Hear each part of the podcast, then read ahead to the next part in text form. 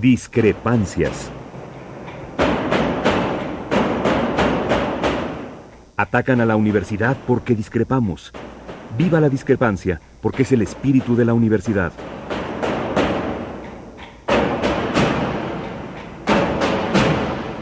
Martes de Discrepancias. Conducen Tobián Ledesma y Miguel Ángel Velázquez.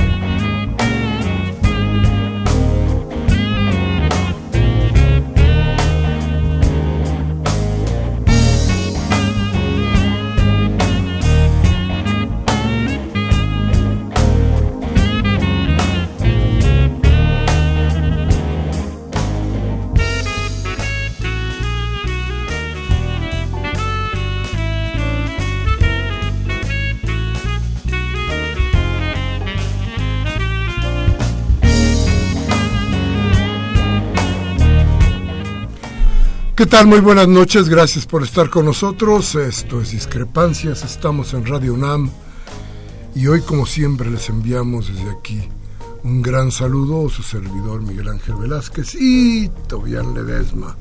Hola. Está aquí con nosotros. Muy buenas siempre. noches a todas y todos, como siempre.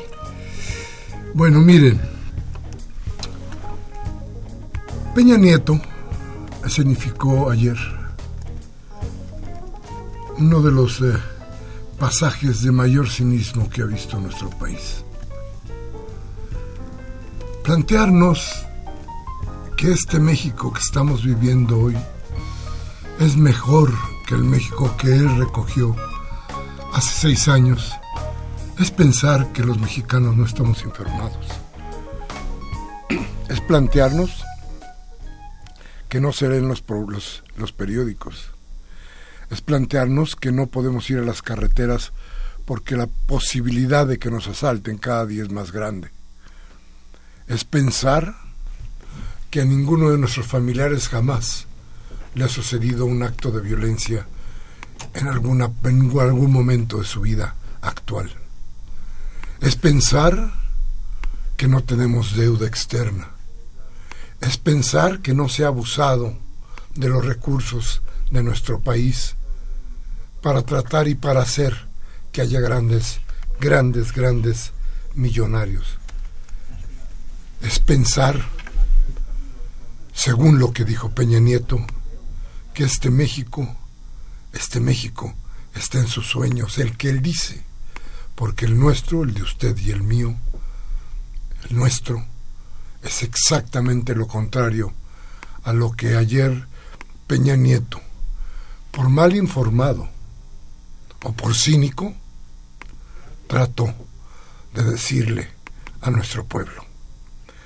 Bien, voy a seguir, vamos a seguir sobre este tema, pero vamos a ir a un, a un pequeño corte y vamos a regresar. Nuestros teléfonos, el 5536 8989. Y nuestra alada sin costo 01800 50 52 688. Bien, y también hablaremos de la UNAM. Algo sucede en el campus universitario. Algo pasa en esta casa de estudios. Hoy, como nunca, tenemos que hacer una reflexión, porque lo que sucede aquí, ahí, en el campus universitario, es un reflejo de lo que pasa en todo nuestro país. Vamos al corte y regresamos.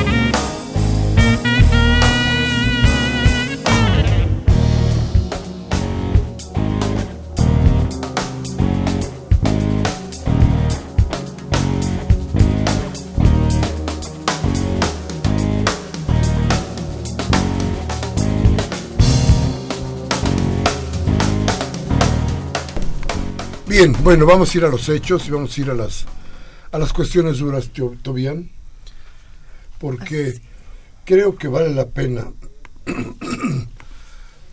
plantearnos, perdone usted, cómo queda el país. ¿Qué país va a recibir Andrés Manuel López Obrador? Bueno, algo que es indudable es el incremento de la deuda pública. Durante la gestión, el saldo histórico de requerimientos financieros del sector público, deuda, la medida más alta de las obligaciones gubernamentales, fíjese bien, pasó del 31 del 37.1% del PIB en 2012 al 45.5% en el primer semestre del 18.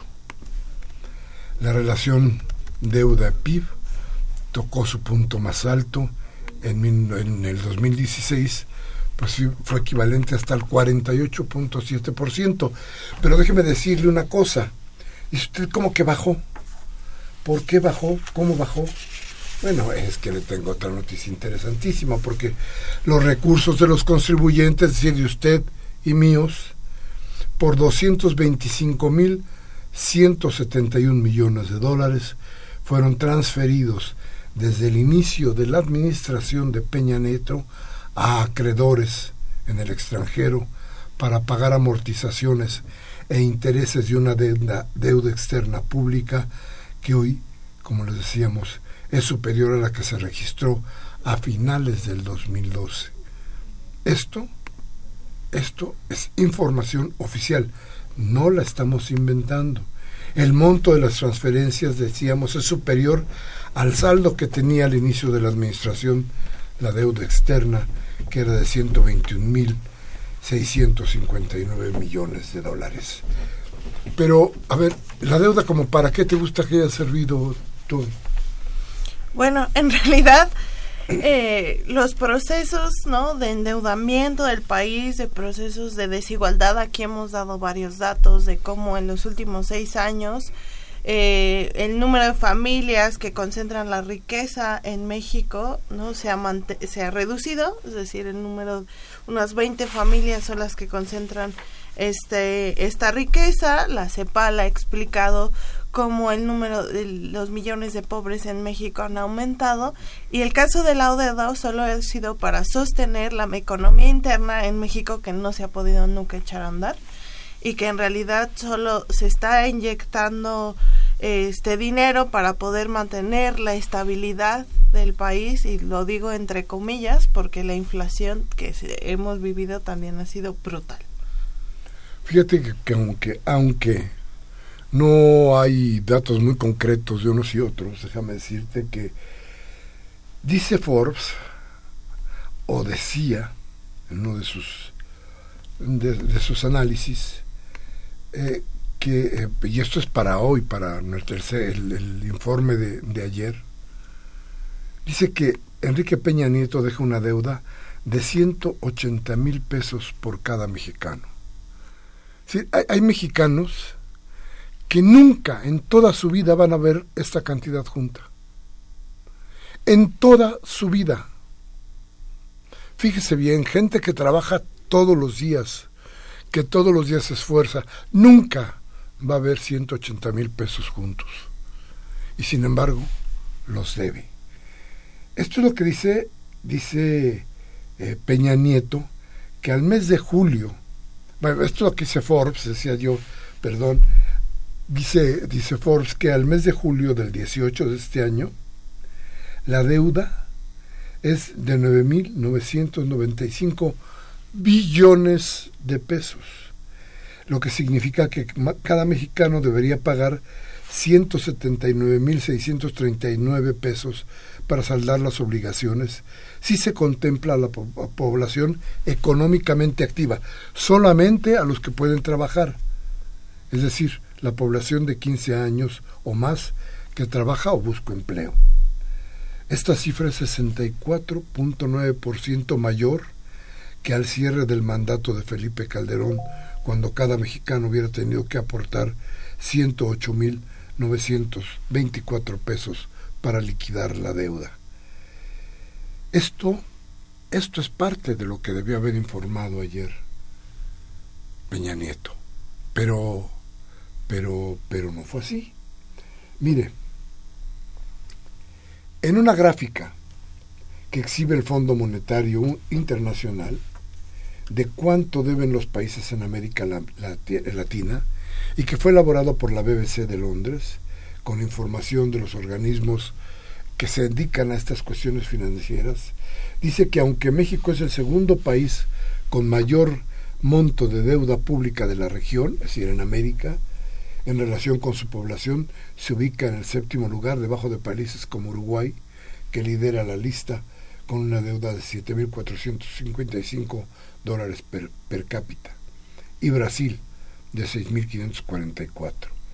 México tiene una mayor deuda por habitante que Chile, que registra 2.823 dólares per cápita, y Colombia, que es de 2.608.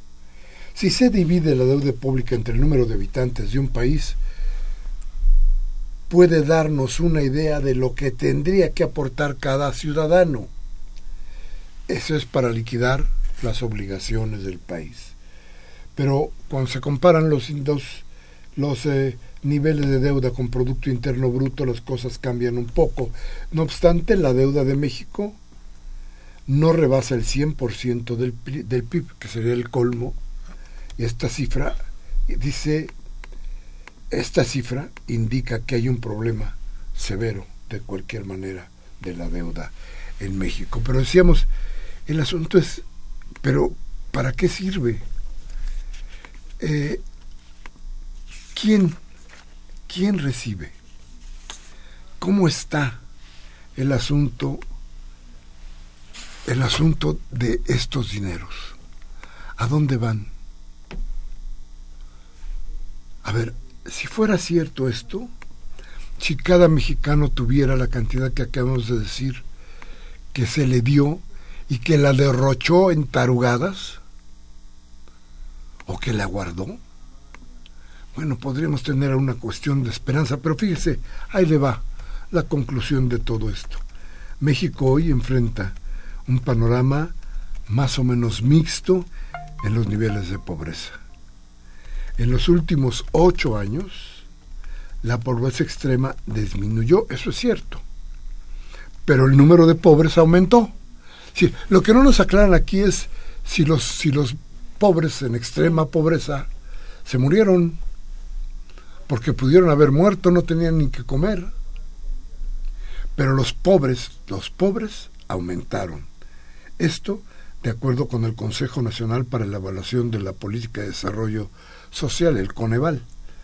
Este organismo presentó un informe de evaluación de política de desarrollo social 2018, en el cual señala que entre el 2008 y el 2016 la pobreza aumentó 3.9 millones de personas.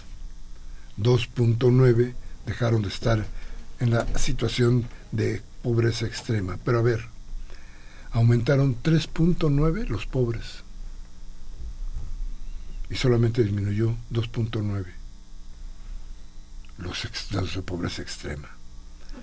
Entonces, a nivel nacional, en 2008 había o hay 49.5 millones, en, en 2008 había 49.5 millones de personas en situación de pobreza, 44.4% del total de la población mientras que en el 16 se registraron 53.4 millones de personas, es decir, 43.6% de la población nacional. Si usted se da cuenta, cómo están las cifras, se dará cuenta de cómo ha venido evolucionando este problema. La pobreza extrema, ya dijimos, pero eh, encontré una, una, una, una disminución. Pero según ese estudio, entre la pobreza extrema y la pobreza se hay, hay ese es el resultado por un lado de la reducción de la mayoría de las carencias sociales, aunque las de acceso a la seguridad social y a la, alimentación todavía son muy altas, y por otro lado el ingreso en los hogares ha tenido una trayectoria errática. Habrá que recordar que México después de Haití es el país que mantiene el salario mínimo más bajo de toda la región. Sí, de hecho quiero compartir un, ahorita que estamos compartiendo datos y les recomiendo mucho este estudio que se llama Desigualdades en México que presentó la semana pasada el Colegio de México. En uno de los apartados que se llama El trabajo digno no es para todas las personas, dice que desde el 2000 en México las oportunidades para acceder a empleos de calidad han disminuido. La precariedad laboral se revela en tres datos contundentes. La proporción de trabajadores subordinados que ganan menos de un salario mínimo ha aumentado en más del 50%.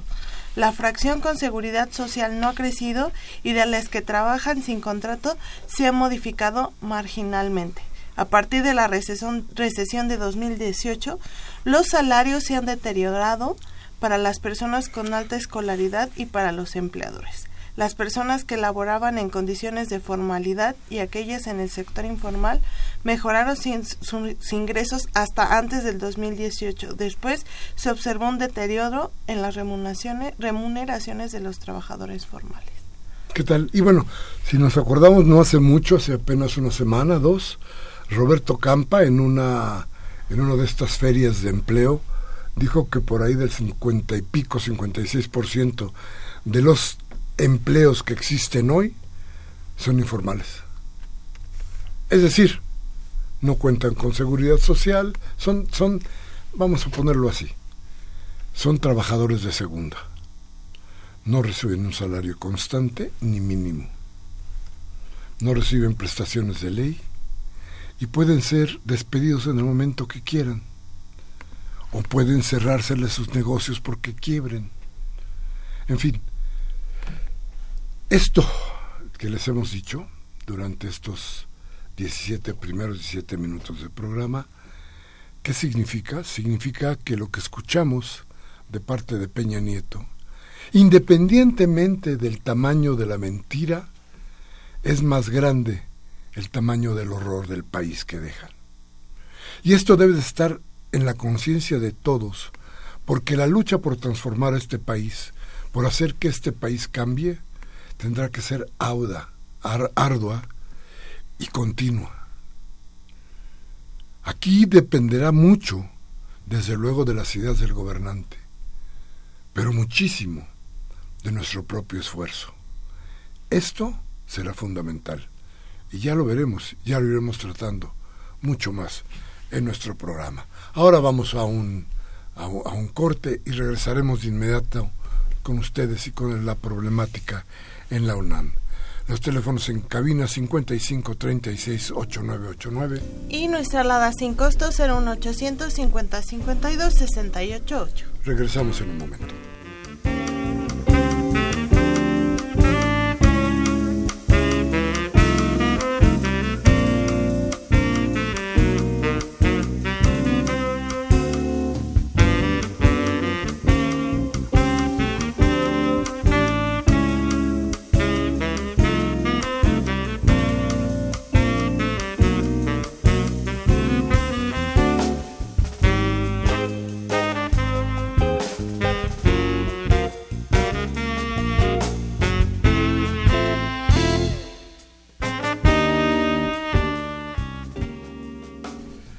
Bien, gracias por seguir con nosotros, gracias por estar aquí. Bueno, a ver, una, vamos, a ver, eh, eh, yo quisiera que pudiéramos plantearnos qué cosa es la universidad, la Universidad Autónoma de México. ¿Qué es? Bueno, esto es exactamente algo así como, como la sangre que fluye para todo el país. Esto es vida pura para todo, para lo político, para lo intelectual, para lo industrial, para lo comercial. De la universidad, de esta universidad, sale el futuro. De aquí egresa el futuro.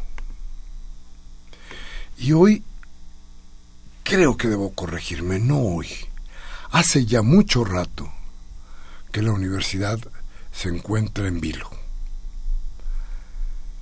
La violencia que se ejerce sobre los jóvenes, que se supone un candado débil, uno de los, uno de los eslabones débiles de esta cadena humana que existe en la Ciudad de México y en el país, ha sido atacada por diferentes grupos.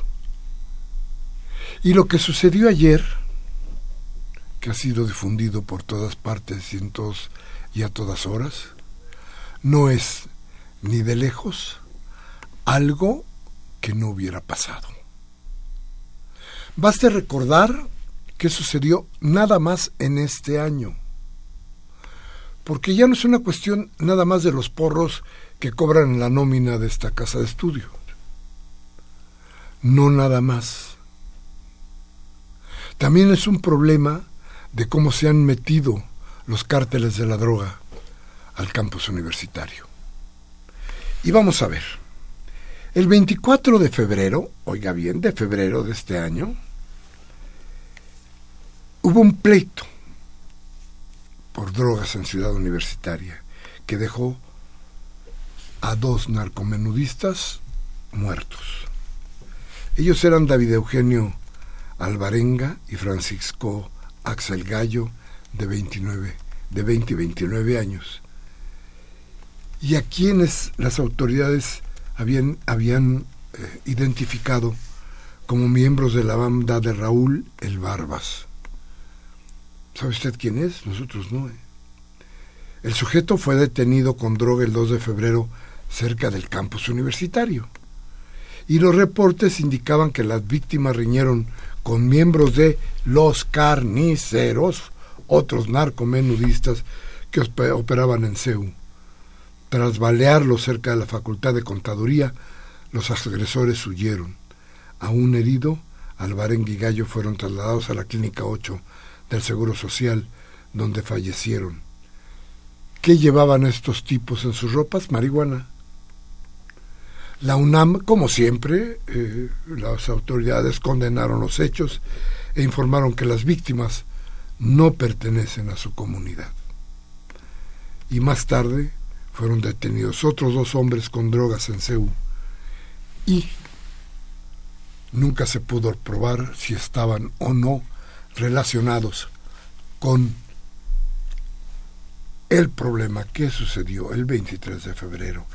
Pero el 26, tres días después, el, perdón, el 25, tres días después, el procurador Edmundo Garrido dijo que la riña que se había registrado el pasado viernes, ese viernes pasado, en Ciudad Universitaria, negó que estuviera relacionada con el cártel de Tláhuac y dijo que se trató de un pleito entre consumidores y vendedores.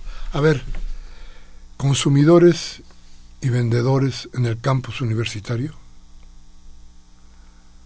A ver, ¿qué no se paga por la vigilancia en el campus universitario? No sé quién esté al mando. No entiendo qué cosa es lo que pase ahí.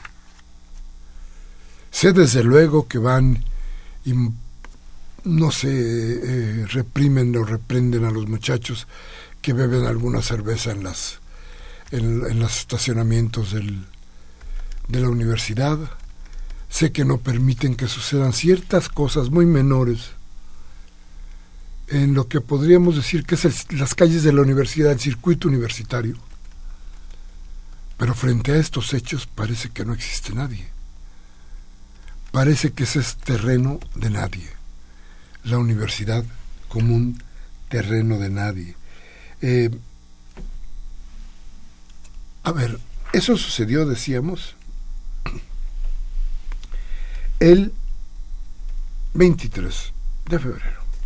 Pero, pero no es todo. El asunto es que siguieron y siguieron los problemas, porque el 23, 29 de enero, antes de esto, en redes sociales, en las redes sociales, acuérdese usted, se reportaron disparos en las canchas de juego de Ciudad Universitaria. Y se capturó a uno de los que supuestamente habían disparado. Dijo que se llamaba Raúl, que tenía 27 años, y le aseguraron una mochila con droga.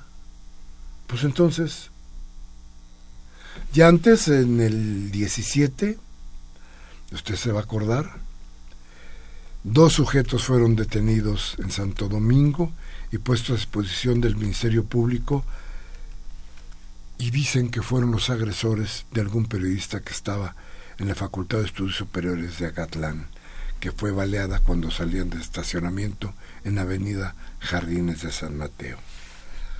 No para ahí, ¿eh? Pero para nada. En marzo, en marzo la UNAM anunció la suspensión de tres vigilantes, ojo, que estaban incluso en un video de un estudiante de derecho, quien denunció la venta y consumo de drogas así como bebidas alcohólicas en los jardines de la Biblioteca Central de Ciudad Universitaria. ¿Qué tal, eh? Y dijo la universidad también en un comunicado que abrió una investigación por estos hechos y por las amenazas que el estudiante recibió al denunciar. Después, en 14 de marzo, el anterior fue el 2, fíjese usted cómo van tejiéndose las ideas. Bueno, ahí fue cuando Edmundo Garrido, procurador de la Ciudad de México, en la Ciudad de México, habló de los operativos en la universidad y de lo que estaba ocurriendo eh, alrededor de la ciudad universitaria. Habló incluso de una acción que tuvo lugar el 13 de marzo y que se cateó en la calle de San Carlos, Colonia Pedregal de Santa Úrsula, en la delegación, en la delegación Coyoacán, y ahí se tuvo a cinco personas y se aseguraron, se aseguraron 107 bolsas que contenían hierba verde. Yo creo que era perejil. Entonces así dicen los huesos para que... La pompa está. Sí. Bueno, luego también ahí en Coyoacán detuvieron a siete individuos con cinco acciones que tuvieron lugar en la colonia Pedregal Santo Domingo y también les encontraron otro montón de droga. A ver, y luego, eh, el 27 de marzo del 18, se reporta que elementos de la Secretaría de Seguridad Pública de la ciudad detuvieron durante un operativo a José Alejandro El Hugo, señalado como el principal distribuidor de droga en Ciudad Universitaria. Fíjese usted todo lo que estamos diciéndole mes con mes. Ese operativo tuvo lugar en las calles de la colonia La Malinche, en la delegación Magdalena Contreras, contra el eh, narcomenudeo, y también se detuvo a otras 10 personas. Se supone que estos eran o son los que llevan la droga a Ciudad Universitaria.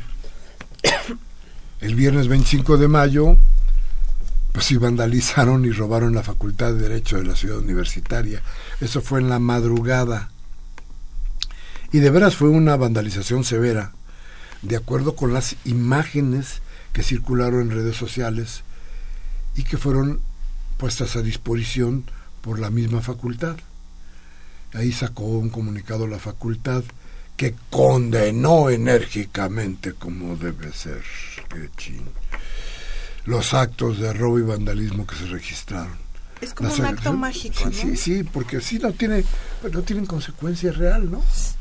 ¿Qué pasó? Pues nada. Uy, ninguno siempre condenan actos, pero no ¿Y sabes qué, sabes qué sucedió? bueno, con lo que estamos viendo hoy, en el 20 de abril detuvieron también en la UNAM, esto fue, esto sí fue personal de la propia eh, institución, quien atrapó a un hombre con droga y dinero y fue remitido al Ministerio Público. Pero el lunes 16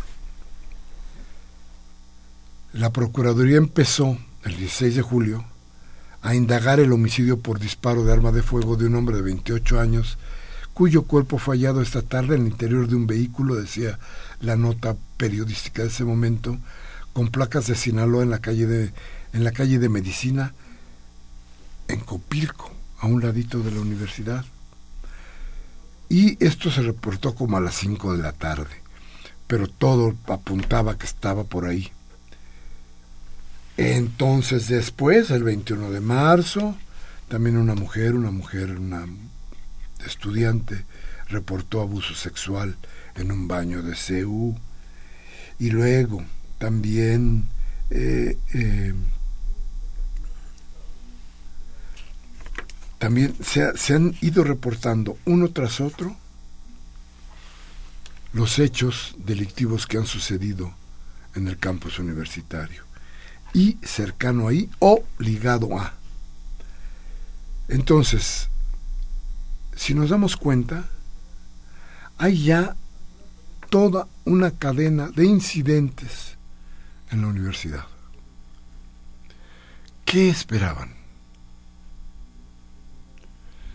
¿De veras el planteamiento es seguimos en vigilancia? Mire, es un, es un problema muy serio porque si las autoridades de la universidad, de esta casa de estudio, no ponen un alto, entonces parece que están obligando a que las autoridades de la Ciudad de México tomen el asunto por sus manos. ¿Y eso qué significa? Que pudiera, pudiera no respetarse la autonomía en las calles, en el campus de la universidad. Parece que eso tratan de hacer. A ver, ahora recuerde usted, mientras todos, de alguna o de muchas formas, tratamos de preocuparnos por lo que va a pasar, por lo que ya sucedió, pero que vamos a recordar el 2 de octubre, hay quienes empiezan hoy un conflicto entre estudiantes que parece, huele como que trata de hacerse un gran conflicto. Hoy, esta tarde, ya hay escuelas y facultades de la Universidad Nacional Autónoma de México en paro. Es hora de que el rector tome la palabra y limpie la nómina de la UNAM de todos aquellos que no trabajan aquí, de todos aquellos que son sospechosos de violencia en el campus universitario. ¿No te parece, Tobián?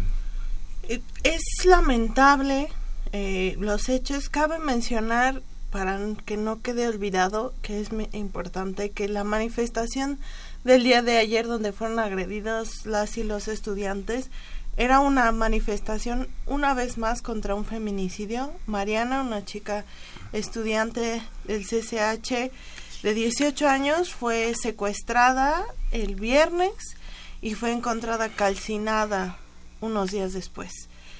Es increíble que después del caso de Lesbi y otras situaciones, la UNAM siga siendo pues sede, ¿no? de manifestaciones contra feminicidios. Si bien no fue en el campus del CCH, pues era una estudiante, una joven y se suma a estas miles de mujeres que han perdido la vida, que han sido asesinadas y eso es terrible. Y luego se suma agresión a más jóvenes por otros jóvenes en una condición no de violencia absoluta. Y por ahí hoy en redes sociales ha sido el tema.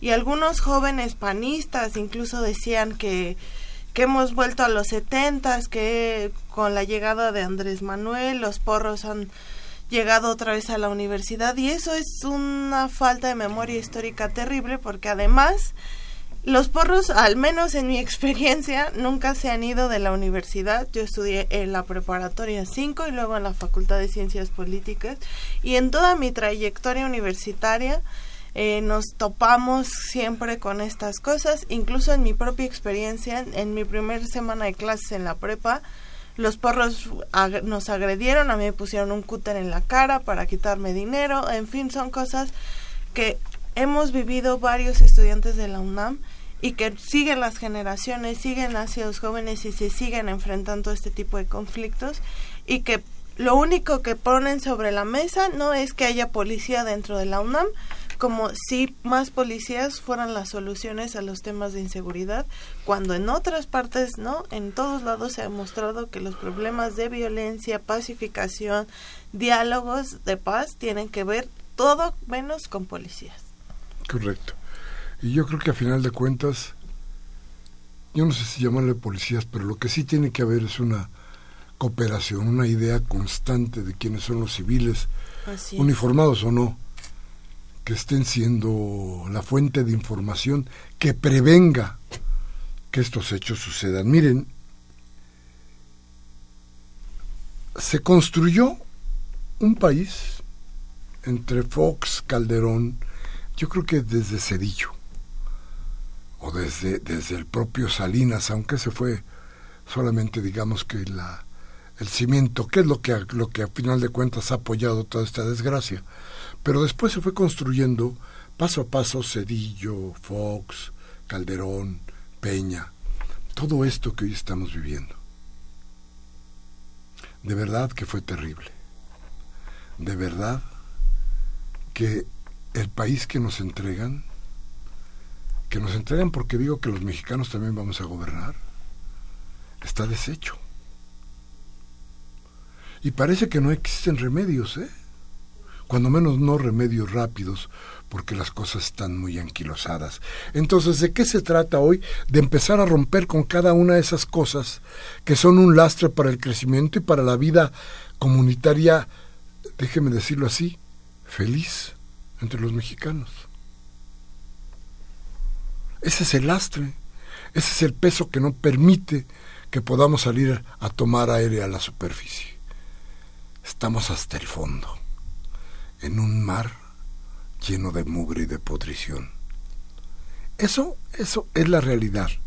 Y cuando nos vuelven a decir el discurso de que vamos al regreso, ojalá pudiéramos ir al regreso para limpiar toda la porquería que nos han hecho tener hasta ahora. No es cierto, no es verdad. Queremos regresar a lo limpio. Queremos regresar al orden. Queremos regresar a una ley que sea justa. Eso, ojalá se pueda regresar a ese momento. Creo que no, porque los avances serán mucho mayores y iremos en paso a paso hacia diferentes formas que tal vez sí tengan que ver con lo que sucedió antes. Claro, si podemos tener salud, si podemos tener educación de calidad y buena, buena en términos de su continuidad, ¿por qué no? ¿A quién le hace daño? Nos quieren, nos quieren eh, decir, nos amenazan con lo del pasado.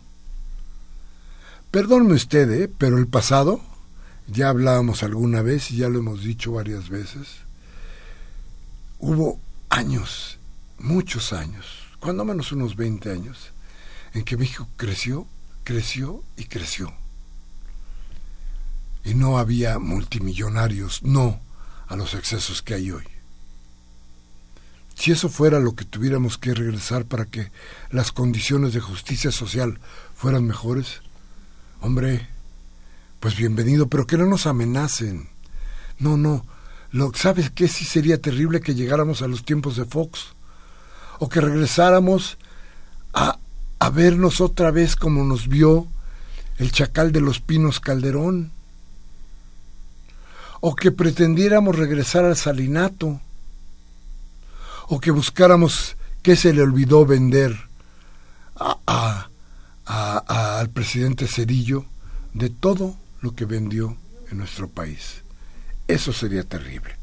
En fin, vamos a volver, vamos a regresar, vamos a ir primero a un mensaje, vamos a regresar para contarles un poco la historia de qué pasó, cuál ha sido el asunto en el plan de, en el plantel de Escaposalco donde donde nació este problema del que hoy estamos comentando aquí en la universidad. Vamos al corte y regresamos.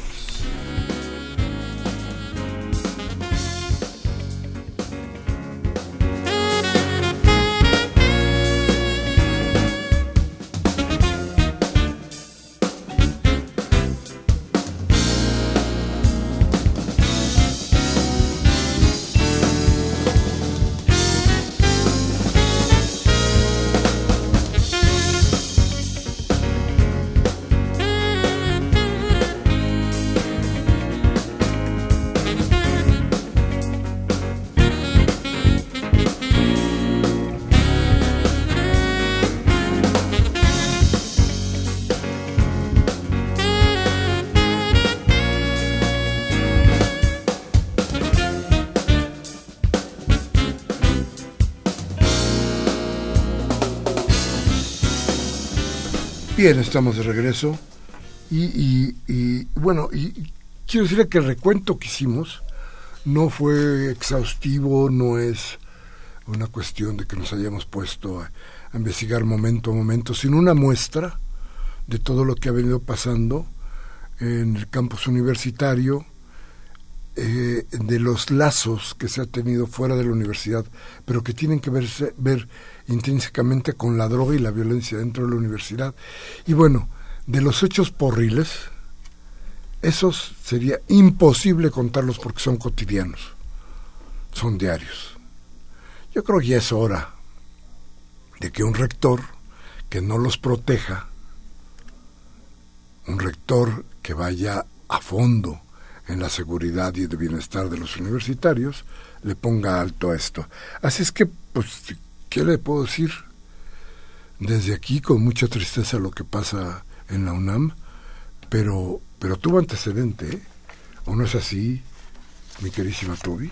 Sí, es, es muy importante estos recuentos que estamos haciendo porque si no parece, ¿no? Como siempre dicen, claro, es la UNAM y siempre los estudiantes de la UNAM pasan cosas y hacen sus paros, pero vamos a contar, por ejemplo, el ya en el CCH Azcapotzalco se venía eh, generando varios procesos. Hay que, hay que, aclarar que los estudiantes que fueron ayer eh, golpeados este, fueron gente del, del CCH Azcapotzalco, ¿no? Así es. Para que tengamos la idea. La idea, este, que se estaban manifestando justo por lo que mencionábamos, por un tema de un feminicidio lamentable de una de sus compañeras. Entonces, el 27 de agosto eh, ya se había presentado un cierre en el CCH Azcapotzalco debido a exigir ¿no? la renuncia de la directora eh, bueno, exdirectora Patricia Márquez, debido a que, eh, pues, ella no respondía a las demandas de los estudiantes de acuerdo a lo que se estaba planteando. Entonces se estaba pidiendo, ¿no? Un pliego petitorio y entre ellos que ella presentara su renuncia. Eh, incluso acá mencionar que no fuera solo el CCH Azcapotzalco el que pedía irse a paro, también eh, se estuvieron se sostuvieron asambleas en diversas preparatorias, eh, escuelas nacionales preparatorias, la 2, la 4, eh, la 6 para sumarse a la solidaridad de los compañeros, pero bueno, solo se cerró el CCH Azcapotzalco. Después de este paro, el 30 de agosto, esta directora, Patricia Márquez, presentó su renuncia y se sostuvo después todavía el paro un tiempo más, pero se reanudaron las actividades. Después, este, la situación, bueno, el 31 de agosto eh, se hizo un nuevo proceso para nombrar a un nuevo director que se llama Andrés Francisco Palacio Mesa.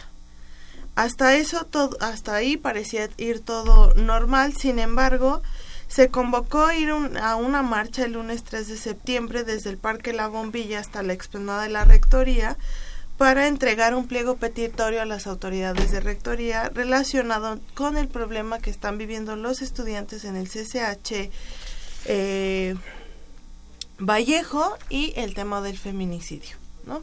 Entonces, ahí este es lo que se estaba sucediendo. Es muy importante mencionarlo porque ahí es donde se empiezan a organizar varios procesos estudiantiles y obviamente empieza a cuestionar un movimiento para exigir condiciones y mejoría para las y los estudiantes de los SH. Sí, eh, sí, sí.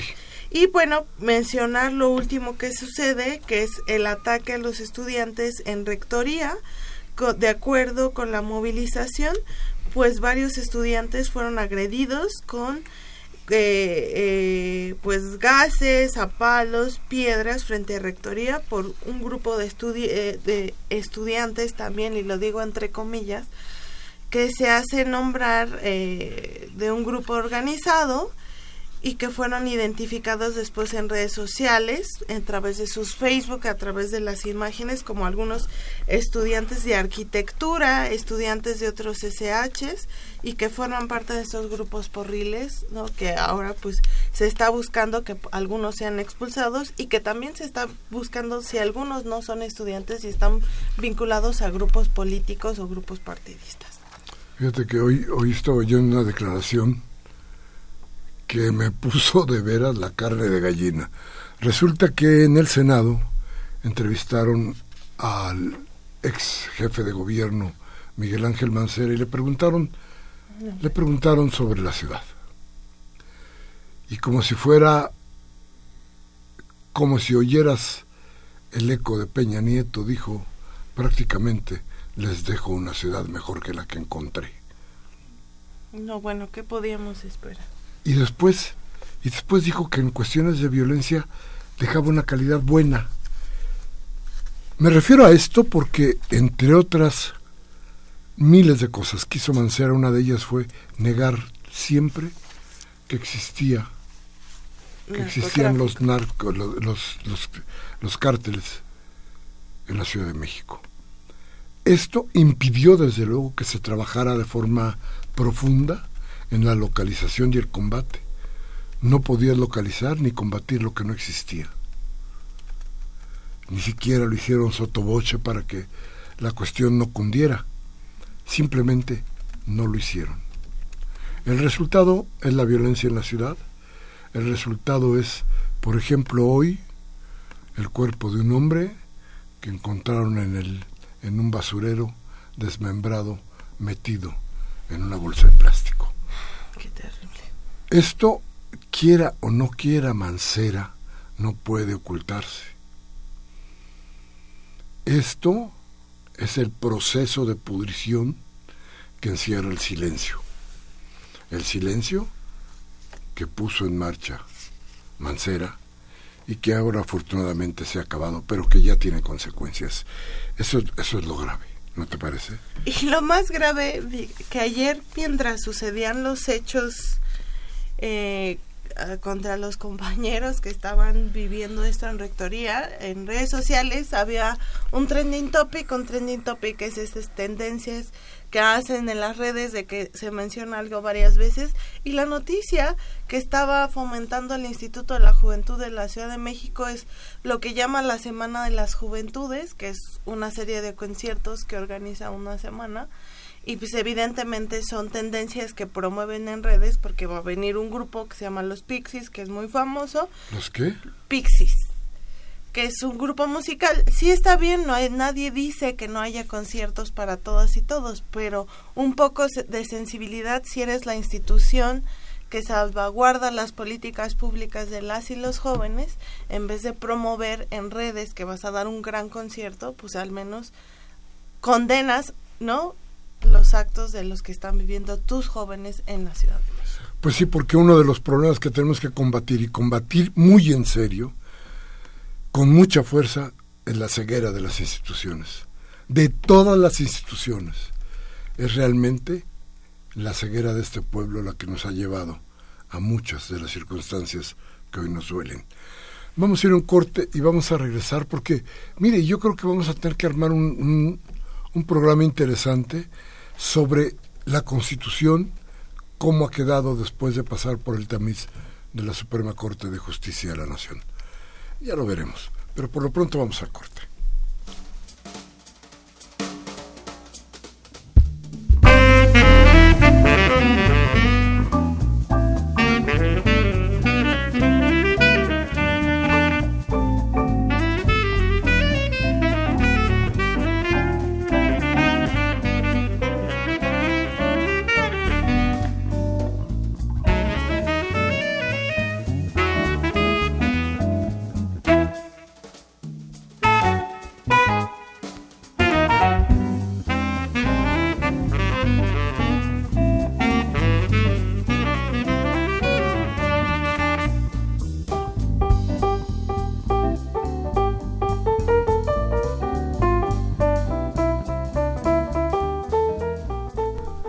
Muchas, muchísimas gracias por sus llamadas. De veras, Les insisto, esto, esto es lo más importante. Lo más importante en nuestro programa es la voz de usted, sus llamadas, sus ideas, el empuje que nos da usted a nosotros, pero también a quien nos escucha, para poder trabajar en lo que ya estábamos hablando, la construcción de este nuevo país. Bueno, pero estas son nuestras llamadas, Toby. Lourdes García de Tlalpan dice, quiero felicitarlos por el programa.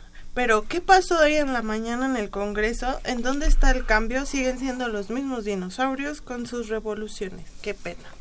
Fíjense que hay, hay cosas que todavía no, que yo creo que tienen que ajustarse. Porque, por ejemplo, lo que sucedió hoy durante todo el día, no nada más en la mañana, ¿eh? el pleito Noroña-Porfirio Muñoz, que es un pleito aparte, que yo creo que, que es que parte de la sin razón de Noroña, eh, ya tendremos oportunidad de, hablarlo. Pero lo demás, por ejemplo, permitirle al gobernador de Tabasco que haga este brincoteo entre una y otra institución, entre el gobierno de Tabasco y la senaduría, creo que es un error muy grave que ha cometido Morena y que al permitírselo ha dejado a un lado la cuestión legal y sobre todo, sobre todo y fundamentalmente, la expresión democrática del pueblo. No debió haberse permitido ni siquiera que este tipejo fuera, fuera candidato al Senado, pero ya que está ahí, que se ciña a las leyes que deberían, deberían de estar vigentes en el país. Dice la señora Lilia Cárdenas, a quien le enviamos un abrazo y un beso, dice el problema del endeudamiento va a ser las imposiciones del, FMI y el Banco Mundial.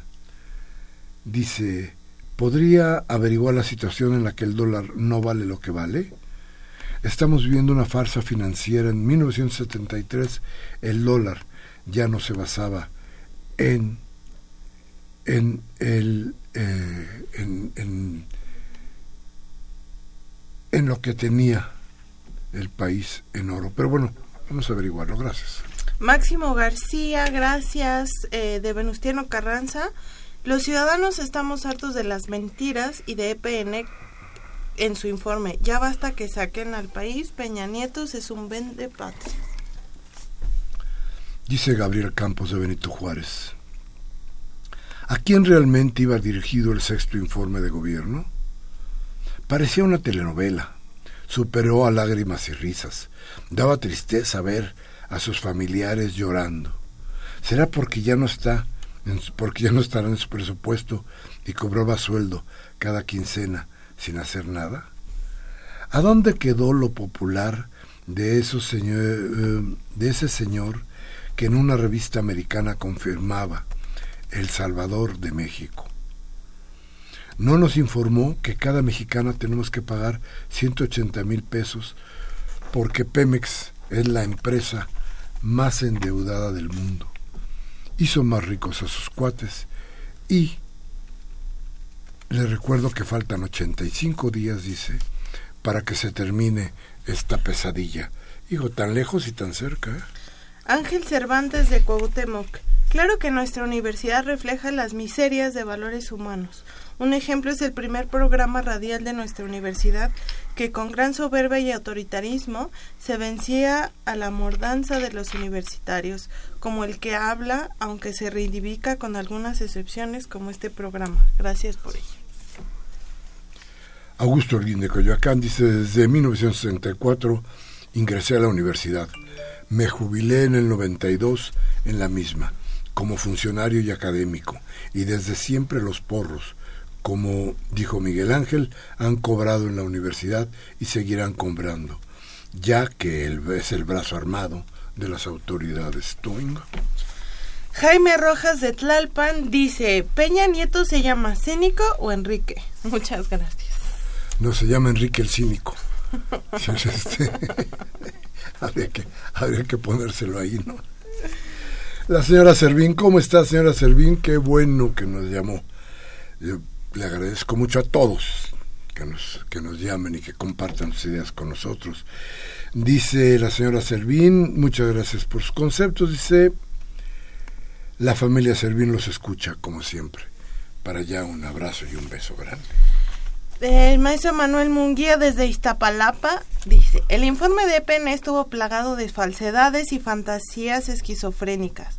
Nos dice que salieron de la pobreza con mucho orgullo dos millones de mexicanos cuando México tiene una población de 130 millones, lo cual significa que solo el 1.6% total de la población ha salido de la pobreza. Esto es solo una ridiculez infame y miserable de un neoliberal que hoy por hoy sigue siendo eh, usado, no, bundando de nosotros, se sigue burlando de nosotros en un informe que no sirve para nada y solo da vergüenza, cuando la pobreza, corrupción y violencia son las únicas que han avanzado en su administración, amén de toda mortandad. Fíjese que es, ciertísimo. don Manuel siempre que nos llama está atento a las cosas y al acontecer de los días y siempre nos pone una una buena cereza al final del pastel. Alicia Marín nos dice, ella nos llama de Chegaray en Aucalpan, dice, soy maestra jubilada y el ISTE ha dejado de hacer dos pagos. Somos varias personas, hice todos los trámites que me dijeron y siguen sin pagarme. Ellos emiten recibos del depósito, pero retienen los pagos desde el primero de agosto y ha de ser para la próxima campaña que ya como no tienen mucho y ya no saben ni cómo, han de estar juntando dinero para la jubilación de los dinosaurios, que esos tendrán que jubilarse, ya ve que son dragones y rapaces. Entonces, bueno, han de estar en eso. Toby. Yo ya no, ya no. Y Rocío García, de Gustavo Madero, dice, quiero mandar saludos a todos, los escucho desde casa. Algún día estará Andrés Manuel en el programa. Bueno, a ver, le hemos hecho ya una solicitud formal para que eh, tengamos una entrevista con él y podamos hablar de los temas que usted y a mí y a todos nos preocupan, entre ellos el de la seguridad. Eh, yo creo que será, será un tema que estaremos, este de la seguridad, hablando constantemente. Creo que es el momento de empezar a tratar de que las ideas de unos y otros vayan sorteando muchos de los caminos tan difíciles que se han impuesto en la Ciudad de México y en el país para lograr una paz que todos requerimos. Pero en fin, Toby, ¿con qué nos vamos? Nos vamos pues con esto, la noticia de la Corte, ya mañana parece que terminan los temas de la Constitución, se ganaron temas muy importantes como el secreto de profesión de los periodistas, todavía falta los temas de control constitucionalidad, pero lo seguimos platicando el martes. Muchas gracias. Y sí, vemos qué hacemos para que el martes tengamos un buen debate sobre la Constitución de la Ciudad de México aquí en Discrepancias, que hoy martes 4 de septiembre del 18 voló gracias, gracias al trabajo de Humberto Sánchez Castrejón en los controles técnicos, de Alejandro Guzmán y Yeudiel Maldonado Lorente en la asistencia de producción y Baltasar Domínguez en la producción, un servidor de ustedes Miguel Ángel Velázquez, que como siempre les pide, les suplica, por favor, eche a andar la conciencia, no se quede no se quede con las cosas que le lastiman. Si lo que dijimos aquí le sirve de algo, platícalo con sus amigos. Tómese un café con ellos y hable de lo que aquí hablamos. Y si esto, si esto no le gusta, use lo que la democracia le da. Cambie la Televisa o de Fórmula, MBS, para que le cercenen la voluntad del cambio. Hasta la próxima.